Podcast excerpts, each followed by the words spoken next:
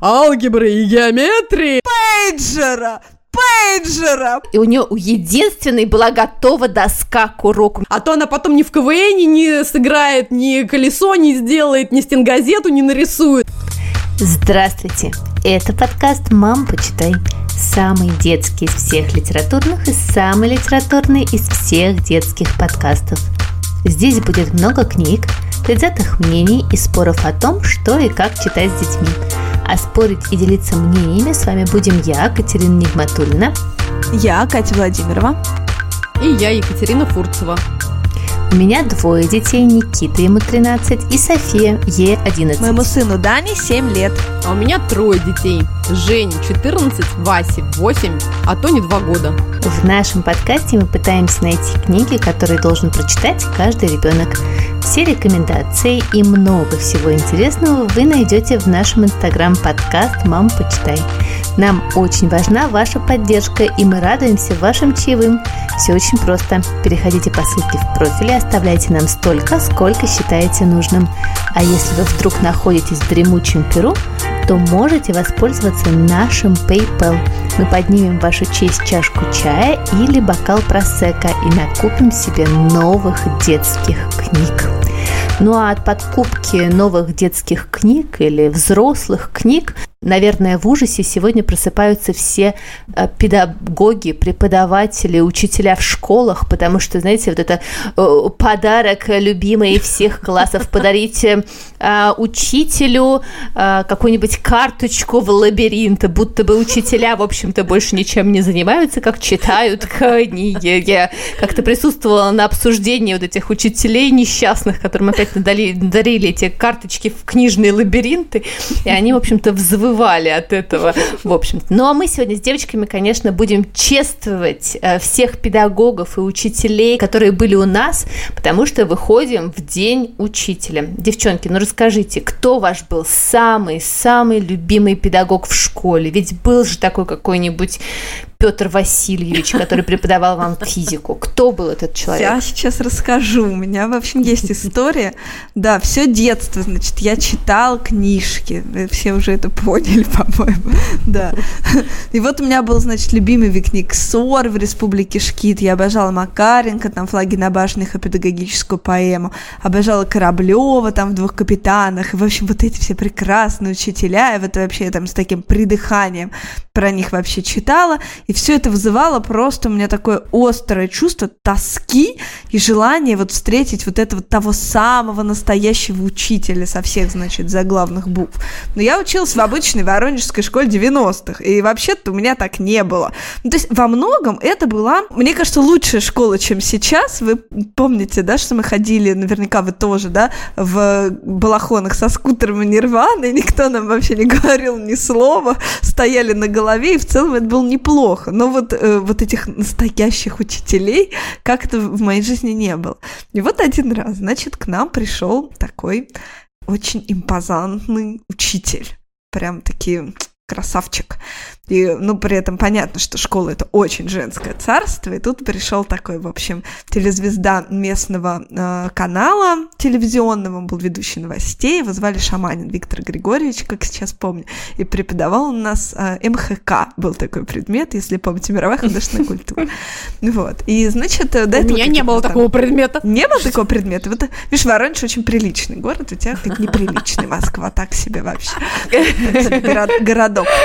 Вот. И, значит, он начал нам преподавать МХК очень размашисто. Он поставил нам, принес какую-то там технику и поставил нам Рахманинова. Такой бабах! И вот, и заставил писать эссе по нашим впечатлениям, значит, от музыки. Все встали просто немедленно на уши, там начали орать. Ну, у нас был прям ужасный класс. Ну, как-то кто-то что-то писал, но в конце концов наши мальчики допекли вообще этого Виктора Григорьевича, и он просто в припадке, заламывая руки свои нервные, изящные, выбежал из класса, сказал, что мы вообще просто не способны вообще воспринимать ничто прекрасное, вообще какие-то просто демоны, ничего из нас хорошего не получится. Чистое зло, Да, чистое зло, да-да, это как мы, Даня сходил в театральную студию, да-да-да, и там вышел со словами, режиссер сказал одному мальчику, что он чистый принц, а я чистое зло. Ну вот, да.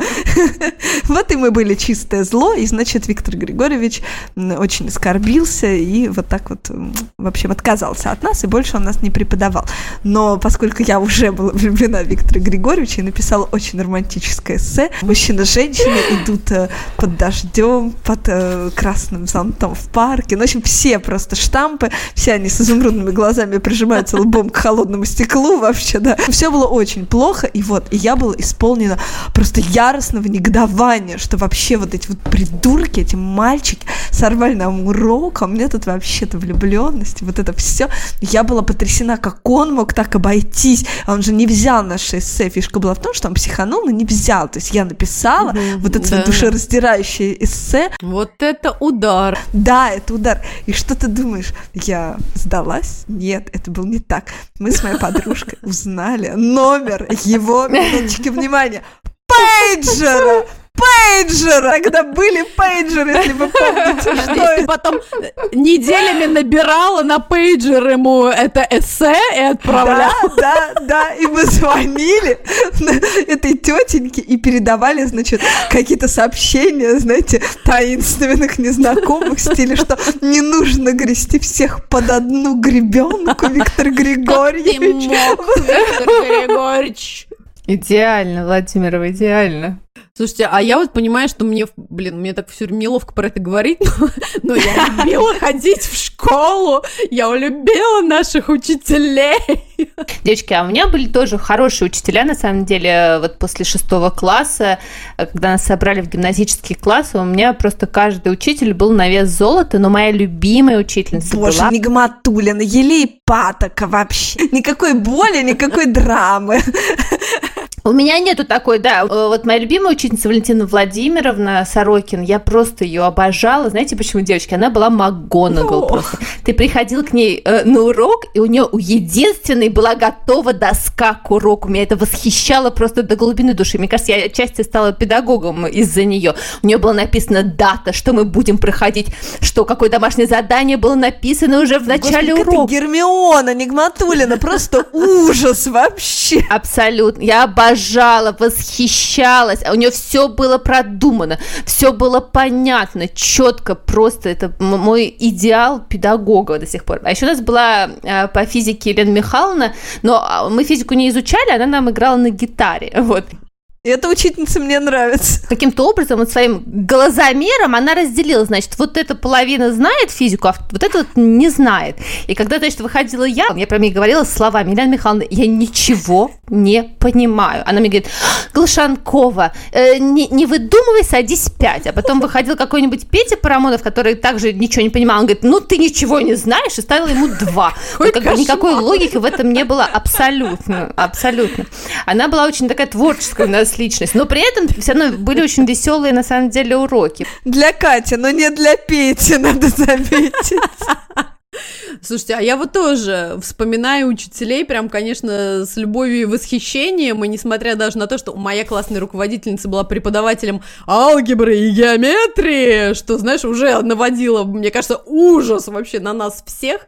И были моменты, когда, да, там меня вызывали э, к доске, и я абсолютно ничего не соображала, и если вдруг на меня учитель еще и начинал, знаешь, там как-то пытаться пов... на повышенных тонах от меня чего-то добиться, то я, знаете, как в мультфильме «Ранга» про ящерицу, я, знаете, так зависала в таком в такой звенящей тишине, и просто я уже не слышала ничего, ни подсказки, ни оручи, ну просто я стояла с таким блаженным видом, и классная руководительница понимала, что так, Фурцеву надо посадить сейчас обратно, блин, а то она потом ни в КВН не сыграет, ни колесо не сделает, ни стенгазету не нарисует. Я была в химико-биологическом классе, у нас были крутые преподаватели, например, биолог у нас был из ветеринарной академии, здание, которое у нас там недалеко в Кузьминках находится, Храмов Алексей Парамонович, а химик был преподаватель из РХТУ Брут Сергей Прокофьевич. И, конечно, наш класс был просто влюблен, то есть нас один был э, Парамоныч, второй был Прокофьевич, и вот эти два просто наших кумира, это были какие-то невероятные мужчины, которые, знаешь, могли с тобой и поржать, и донести до тебя всю важную, сложнейшую информацию по химическому составу того сего, и по сплетению ДНК. Но мы просто, да, конечно, их боготворили и обожали. Года три назад у нас было 20-летие э, окончания школы нашей. Можете себе представить? И наш класс организовали встречу, и мы рассчитывали, что, конечно, много придет педагогов. И кто, вы думаете, пришел на нашу вот эту вот 20-летнюю э, попойку? Конечно, Прокофич, да, Парамоныч. Можете представить? И это было просто счастье. Вдруг ты понимаешь, что ты практически уже сам в том возрасте, в котором эти преподаватели преподаватели были, которые да, учили тебя в школе, а сейчас они еще более солидные, но совершенно не утеряли, знаешь, своей харизмы, какого-то юмора, еще чего-то. В общем-то, это было супер потрясно, я прям им очень-очень благодарна за эти вообще воспоминания, и до сих пор их обожаю. Я не могу. Внутри меня поднимается негодование вообще, потому что вы так сладко льете еле и патоку. И, может быть, у меня и были какие-то неплохие учителя, но я немедленно это все вытеснила и, значит, вспоминаю вообще просто все самое ужасное, реально. Как у меня вообще болел живот, я не могла вообще зайти, блин, на урок физики, потому что просто было очень-очень стрёмно, очень страшно. Правила буравчика мне объясняли всей школы вообще. Ну как-то у вас ни буллинга вообще, может быть, не было в школе, в каких-то ангелических местах учились, всему либо все забыли за столько лет, я не понимаю. У нас прям был вот это вообще головы в унитаз, там вот это все, прям так региональная школа школа. Ну, не со мной, но да. вот да, с моим одноклассник. Прям вот прям в полный рост, да, вот такая школа. Не-не, я вот тоже, знаешь, uh понимаю, что только придя в университет РХТУ, и там, да, как бы уже, когда мы разбавились немножечко, самое смешное, что практически весь мой класс поступил, знаешь, на факультет полимера, и мы опять-таки дружной толпой, и еще и наш прекрасный э, Сергей э, Прокофьевич преподавал у нас, то есть это было какое-то тоже супер уютненькая компания, но там, конечно, я стала уже понимать э, слушая чужие истории, что вообще-то школа не всегда это какой-то кайф, а ну, учителя вообще, школа это, жизни, школа говоря, комиссаров. Да-да-да, да. очень часто это источники проблем, переживаний и боли, и для меня, конечно, я как раз вот с выпученными глазами смотрела на и слушала эти истории и не могла поверить, что, блин. Слушайте, девочки, ну меня вот это тоже, к счастью, все обошло, и я хочу на самом деле еще вспомнить свою классную учительницу Людмилу Алексеевну Макееву, которая была просто какая-то мега женщина, потому что она постоянно с нами организовывала какие-то бесконечные огоньки. Ох, ой, счастливое слово, огонек. Да, абсолютно. Это было такое счастье, какие-то вечера поэзии, ага. девочки. Я помню, как я готовилась про Высоцкого и хотела рассказать про его, э, значит, увлечение наркотиками. Я мне сказала, Катя, не стоит про это рассказывать. Но я организовывала вечер Высоцкого, и мы рассказывали, все это обсуждали. Мы ставили Филатова э, сказ про Федота Стрельца. Я там играла принцессу. Это было все в актовом зале. И вот это вот было была постоянная какая-то очень бурная, ага. внеклассная деятельность. А еще, девочки, у меня была очень блатная должность, так как я была самая ответственная в классе. Мы уже поняли, да, Катик? Я назначала тех, кто с кем дежурит. Ко мне подходили все девочки и говорили, а можешь поставить меня с тем самым Петей Парамоновым, который вот не знал физику, но был самый главный красавец класса, и на него была очередь. Просто чувствовала себя греческой богиней, которая вершит судьбы вот этих вот земных людей.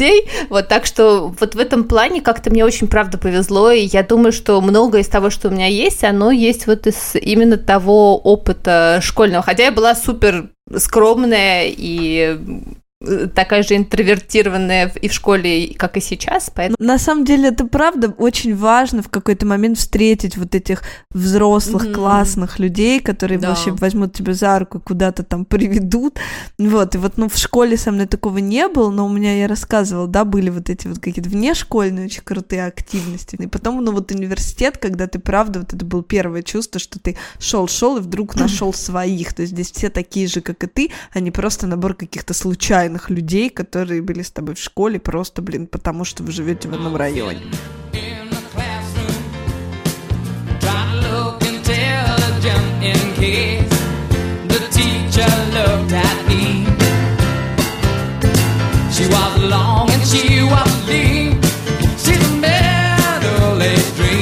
Ну а с девочками мы сегодня порекомендуем вам некоторое количество книг про учителей, и я начну с такой неочевидной рекомендации. Это книга Жана Клода Мурлева «Третья месть» Робера Путифара.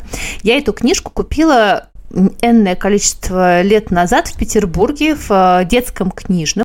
И это история, девочки, э, учителя, которого задолбало работать учителем. И он, значит, всю свою учительскую жизнь собирал тех учеников, которые над ним издевались.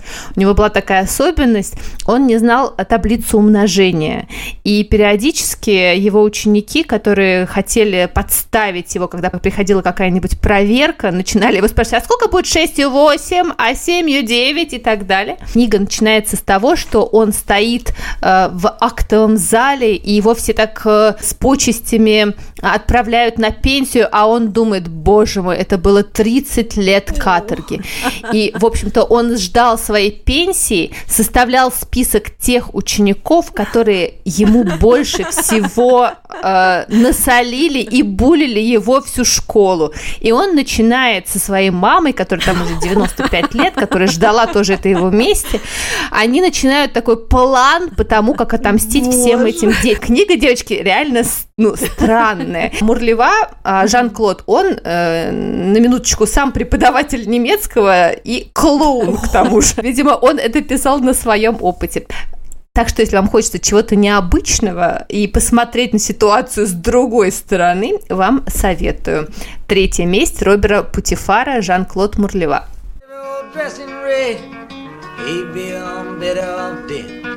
Cocaine all around my. Hey baby, won't you come here quick? This old cocaine is making me sick. Cocaine. Девочки, добро пожаловать в 60-е. По волнам нашей памяти путешествие сейчас будет. Но я хочу рассказать про книжку э, Белл Кауфман. Называется она «Вверх по лестнице, ведущей вниз». Это э, взрослая книга, ну, может быть, условно для каких-то старших подростков, но мне кажется, скорее, может быть, даже и для взрослых людей. Вот, я лично ее совершенно обожаю и прочла не так давно, впервые. Ну вот, и очень активно рекомендую. Может быть, вы смотрели фильм, потому что по ней э, снят черно-белый фильм Роберта Маллигана. Это режиссер э, «Убить пересмешника», если помните, была такая экранизация. Вот он же экранизировал еще «Вверх по лестнице, ведущей вниз». Белл Кауфман — это такая американская писательница, писательница. А, в 64 году роман ее вышел. И интересно, что Кауфман — это внучка такого известного еврейского писателя Шалом Алейхам. И вот э, памятник Шалом Алейхаму, если видели, стоит у нас на Малой Бронной в Москве, вот, рядом с синагогой. И, в общем, она э, просто, по-моему, сделала очень крутой роман, и самое прикольное в нем и самое интересное это его форма. То есть это роман, который состоит из обрывков каких-то писем, переписок, докладных, э, разных э, сочинений, эссе, в общем, вот так, таких вот штук. То есть это очень рваный как бы текст, который ты ну, начинаешь читать, и ты, в общем, не сразу понимаешь, что там происходит, но как-то в процессе тебя очень затягивает. Она сама работала учительницей, был Кауфман, и, в общем, это совершенно автобиографическая книжка, и суть там в том, что героиня книги это совсем молоденькая после вуза учительница, ее зовут Сильвия Барретт, и она э, только-только только приходит в школу, совершенно, ну вот что называется, с горящими глазами, открытым сердцем, и она преподает английскую литературу и думает, что вот сейчас она вообще изменит просто этих детей и вот действительно отдаст себя вообще им. Ну и очень быстро выясняется, что дети вообще плевать на нее хотели и на английскую литературу, э, и просто коллеги совершенно безучастны, в школе просто миллион каких-то бюрократических правил, совершенно вообще идиотских, но она принимает решение как бы влиять на их умы и сердца, ну и спойлер, ей это удается, и это становится понятно вот из этих обрывков, которые ты читаешь. В общем, по-моему, это просто совершенно замечательная книга, в ней нет ничего 18+, то есть ее можно читать, ну, условно, там, каких за каким-то старшим подростком, но и совершенно точно взрослым, потому что, я говорю, я прошла эту книгу вот недавно, и я прям в полном от нее восторге. Повторюсь, очень рекомендую. И любимый мой момент в этой книге, когда она пишет своей подруге, э, что мне делать с учеником, который говорит мне «Привет, училка», ответь ответь ему «Привет, зубрилка», отвечает ей подруга. Вот это «Привет, училка» и «Привет, зубрилка», по-моему, вообще в Memories. Мне кажется, это вообще прекрасная мысль о том, что педагоги, великие педагоги, они действительно меняют жизнь э, детей или взрослых, которых они встречают. Они иногда сами об этом не подозревают, но это действительно такая невероятная профессия, которая способна дать что-то новое тебе. Да, абсолютно так. Я как раз а, хотела рассказать про книжку. Главный герой тот самый учитель, который влияет на всю жизнь а, учеников и даже их семей и своим каким-то и очарованием, и свежестью и бодростью Э, вносит ну, невероятные новые жизненные перспективы в школу. Книжка потрясная, друзья, называется она «Все из-за мистера Террапта», автор Роб Буе, который, кстати, сам был какое-то время преподавателем в американской школе. Сейчас вот мои инстаграм-друзья как раз, я думаю, обрадуются, наконец-то узнают, что это та самая книжка, которую я две недели пыталась найти в своем доме, что я ее прочитала давным-давно, но хотела подготовиться к выпуску, и думаю, ну сейчас я разок еще ее заново успею пролистать, а, и, конечно, успел прочитать пару страниц, положила на книжный столик, и все, все, книга пропала. Потом, конечно, я уже поняла, что, оказывается, это не Гаматулина у себя в Москве с полки взяла эту книгу, и у нас, как в Интерстеллар, помните вот эти вот временные континуумы, черные дыры, что я в Америке книжку положила, Нигматульна ее взяла, и все но, слава богу, я ее сумела найти невероятными лечебными способами, которые мои подписчики нам советовали, и я успела прочитать даже второй раз эту книгу. Владимир, тебе понравится сейчас, э, с чего начинается книжка? Фраза Мочи. Нам не повезло, на свете существуют учителя. Вот, поэтому я тоже сразу обрадовалась, подумала, блин, как классно, точно. А, и действительно очень классная история, обычный такой эм, самый среднестатистический американский пятый класс, начало учебного года, и в этом классе появляется новый учитель. И книжка очень классно сделана. Я люблю такие вот такой стиль повествования, когда семеро учеников, а, они друг за другом рассказывают от своего имени переживания относительно одной и той же ситуации. И вот в этот, в общем-то, класс, где ребята уже и друг друга все знают, и школа, блин, им уже понятна и ясна, они все приходят э, с таким немножечко утомленным ожиданием Нового года, вдруг у них появляется новый, э, молодой, талантливый, очень интересный, не, не похожий ни на кого, а, новый преподаватель. И он явно какой-то совершенно другой, не от мира всего, такой экспериментатор, который умудряется поразить весь класс, в первую очередь тем, что в каждом он видит личность. В каждом он видит человека, подмечает и примечает особенность этого человека, не пытается всех их сгрести под вот единую какую-то, знаете, вот эту школьную э, гребенку. Гребенку! Да, пейджер! Да, да, да, да, да. И а, выдумывает какие-то невероятные задания для того, чтобы и сплотить весь класс, чтобы они наконец-то прекратили все друг с другом как-то соревноваться, стесняться, быть, да, кто-то вот немножечко униженный, оскорбленный, а кто-то вечно шиложопый хулиган. Его, но, его основная цель это не просто достичь какой, каких-то классных школьных учебных результатов, но объединить э, ребят вот в такую компанию, где бы они могли друг другу помогать, поддерживать, чтобы им было интересно учиться, Например, он э, всю компанию отводит в такой коррекционный класс школы, где занимаются ребята с особенностями развития, и он знает, что многие э, дети из его класса, ну, так подсмеиваются и совсем не по-доброму, да, называет их там отсталыми какими-то дураками, и он говорит, что нет, давайте мы будем просто иногда заходить к этим ребятам, чем-то, может быть, мы им поможем, посмотрим, как у них день проходит, и там вот совершенно тоже невероятным образом дети, все эти наши вот герои, все очень разные герои, они тоже начинают меняться. Очень мне понравилась эта книга, прям нас всех захватила, и, конечно, потрясно, что а, вот такое какое-то воспитание и свободой, и ответственностью, которую учитель Терапт, он предоставлял своим ученикам, это, ну, правда, очень классно и очень важно. Вот это уважение, желание позволить детям самим прочувствовать, что они чего-то достойны, они важны, они ценны, и Это очень классно, поэтому я прям вот второй раз перечитала книжку и до сих пор нахожусь под супер приятным впечатлением, прям с радостью всем э, рекомендую. Все из-за мистера Терапта, Роб Буе. Но мне кажется, это очень важная история про то, что вообще педагоги должны быть психологически здоровыми людьми. Я хочу рассказать про книжку, в которой, наверное, психологическое состояние ни у одного педагога не было стабильным, но тем не менее она меня очень волновала в моей юности по двум причинам.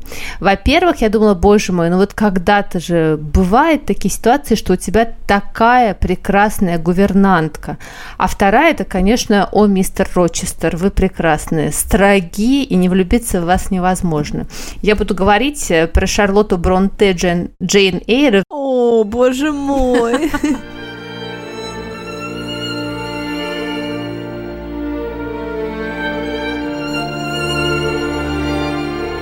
забравшись на, значит, табуретку, спихнув оттуда Владимирову локтями с ее, значит, э, вот этой вот старинной табуреточки, вот, потому что книжка была напечатана в 1847 году, да, это 19 век, и на самом деле, когда ее напечатали, она называлась эм, э, Джейн Эйр, на минуточку, автобиография, что породило очень большое количество слухов, потому что Джейн Эйр, конечно же, печатала ее под псевдонимом Кара Рабелла, потому что как девушкам было не подстать писать книги в тот, э, в тот период. А, и когда э, книга просто произвела фурор, и одним из самых великих фанатов этой книги вдруг стал Уильям Теккери, на минуточку, который на тот момент уже со своей ярмаркой тщеславия гремел по всему Лондону, а, то она, значит, вообще воодушевившись этим, решила посвятить эту книгу ему.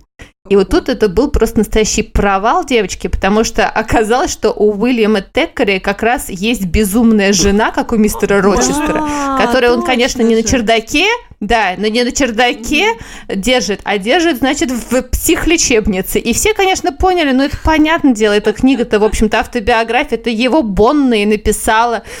Вот, вот так что, да. конечно, она Теккери сказала не очень приятную услугу, но вообще, на самом деле, книга гениальная. А, гениальная она потому, что она первый раз э, в центр э, внимания ставит ребенка и вообще рассказывает о том, как видится мир с, именно с позиции ребенка. А я Э, готовясь к подкасту, посмотрела просто чумовую лекцию Арзамаса.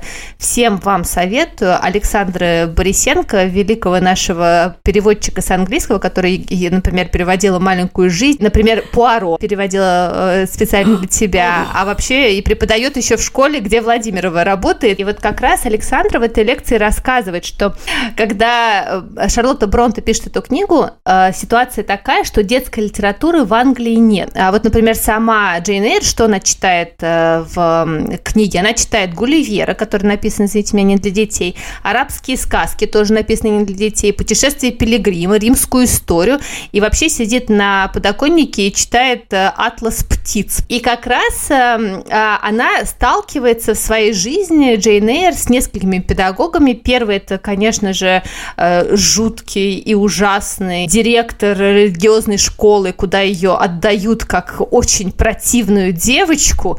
И как раз Александра в своей лекции рассказывает о том, что это был не просто такой вот э, какой-то злой педагог, а он, э, э, мистер Брок, Клихерст был списан с настоящего человека, священника, который открыл свою школу для девочек. И, кроме того, писал девочке книжки именно для детей. Знаете, какого содержания?